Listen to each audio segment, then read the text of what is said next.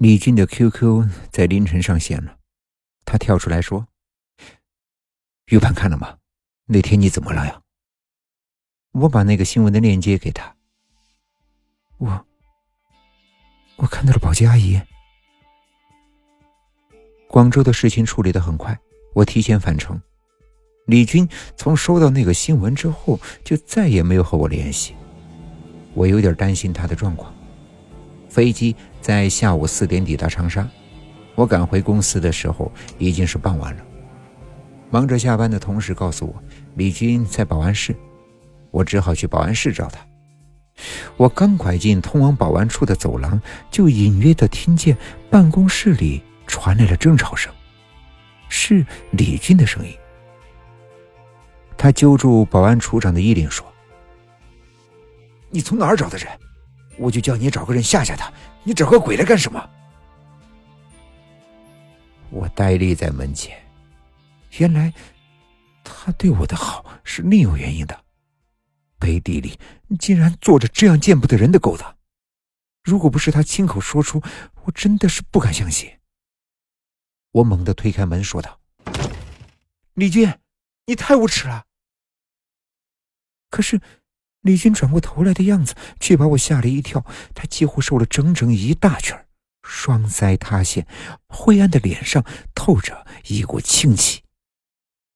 他走过来，拉着我的手臂说：“对不起，我承认，是我要找人吓你，那是因为我爱上你了。我只是想让你快点需要我，接受我。可是这个人……”李军指着保安处长的脸，狠狠地说：“他。”却给我找来了一个鬼。一旁的保安处长却笑出声来，他粗声的说：“你疯了吧？哪来的鬼啊？鬼是我要找就能找来的。”说话间，砰的一声闷响，电箱跳闸了，保安室迅速的陷入了一片黑暗。我和李军不由自主的握紧了对方的手。不知道发生了什么。突然，不远处的保安处长发出了一声惊恐的吼叫，在浓密的暗影中显得异常的凄厉。李军这才想起按亮手机的屏幕，瞬间一切都安静了下来。我借着微弱的光芒，看到保安处长一动不动的站在墙壁的角落里，而一只手。从他的身后探出来，握着一支钢笔，直直的刺进了他的脖颈。猩红的鲜血从他的嘴里汩汩的涌了出来。我躲在了李军的身后，恐惧的对着角落喊道：“你，你你是谁？你要做什么？”可是那只泛着青灰的手却一声不响的缩了回去。在黑暗中消失不见。我和李军近乎崩溃的跑出了保安室。鬼可以被甩掉吗？我和李军商量过了，谁也不能报警。已经有了保安处长的这个前车之鉴，我们不敢再以身犯险。第二天一上班，我就和一楼的小保安打听他们的处长来没来公司。小保安说他今天没来上班。而公司也没有其他的相关传闻，我的心里稍微的安定了一些。但是李军却迟到了，直到中午才无精打采的来到公司。他这个样子不适合让其他人看到，我只好推说和他一起去拜访客户。走出公司后，我拉着他去了十楼的 KTV。我们俩在公司喝得酩酊大醉，我们都需要宣泄心中巨大的恐惧。我们疯了似的大喊大叫。突然，李军沉默了下来，他醉醺醺的吻了上来。那一刻，我们似乎忘记了恐惧，只剩下眼前仅有的激情。我把他推倒在沙发上，我先去洗个澡，你等我。他却迅速的褪下衣服，躺在沙发上，不停的傻笑。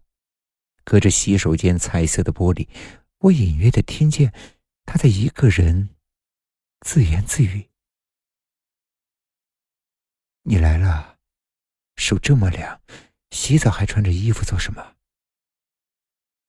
我拉开一条门缝说：“李俊，你在和谁说话？”霎时间，我仿佛被掐住了喉咙，发不出一点声音。因为在沙发上的李军怀里正抱着那个在电梯里自杀的年轻女孩。我抓起浴袍，疯了似的冲出门，李军也吓得顾不上穿衣服，跟着我一起跑了出来。我们拼命的按着电梯的按键，可是那部该死的电梯却非常缓慢的，怎么也上不来。突然，我身后的房门吱呀的一声打开了，一只枯瘦的手臂从里面伸出来，接着露出了一颗披着白色长发的头。我又看到了那双没有瞳仁的眼睛，流出了黑色的浓汁。电梯终于在我俩的尖叫声中打开了门。我和李军迫不及待的冲进去，拼命的按着关门键。然而，那个恐怖的保洁阿姨伸着沾满鲜血的手，张牙舞爪的扭动着身体的追过来。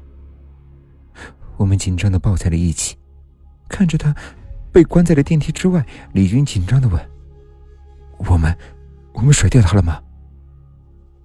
我怔怔的反问了一句：“鬼。”可以被甩掉吗？不知道为什么，电梯在二楼停了下来，在电梯的旁边停着一辆很大的酒店的餐车，餐车的四周垂着白色的台布。我忙拉着李军躲了进去。可当我们刚刚坐稳，就感觉车子被推动了。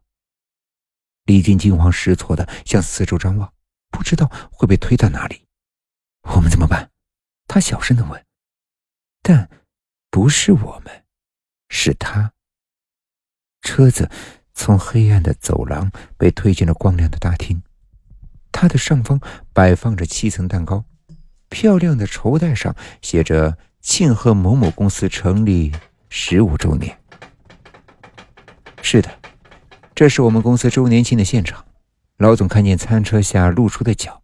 伸手一把拽出了赤裸的李军，他满脸惊慌，尴尬的看着老总和其他的同事，吓得捂着嘴惨叫了一声。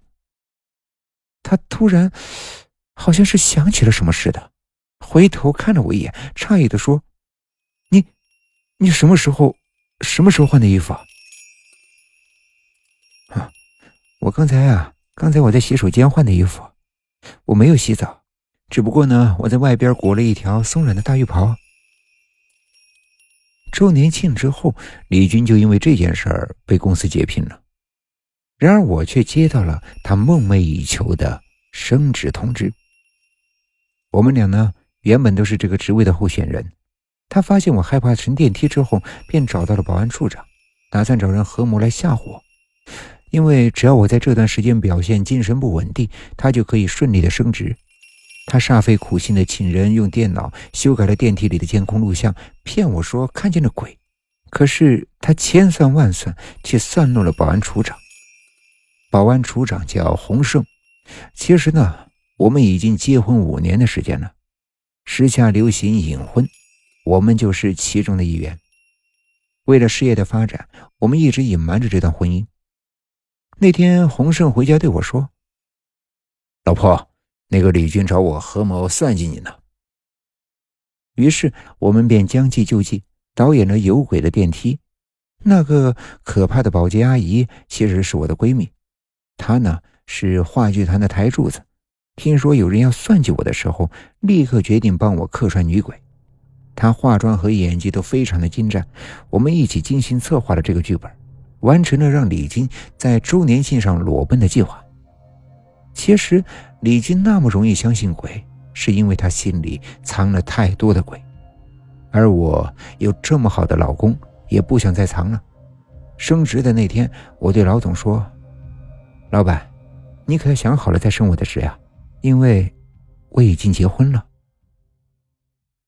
今天的故事就讲到这里了，点个关注吧，晚安。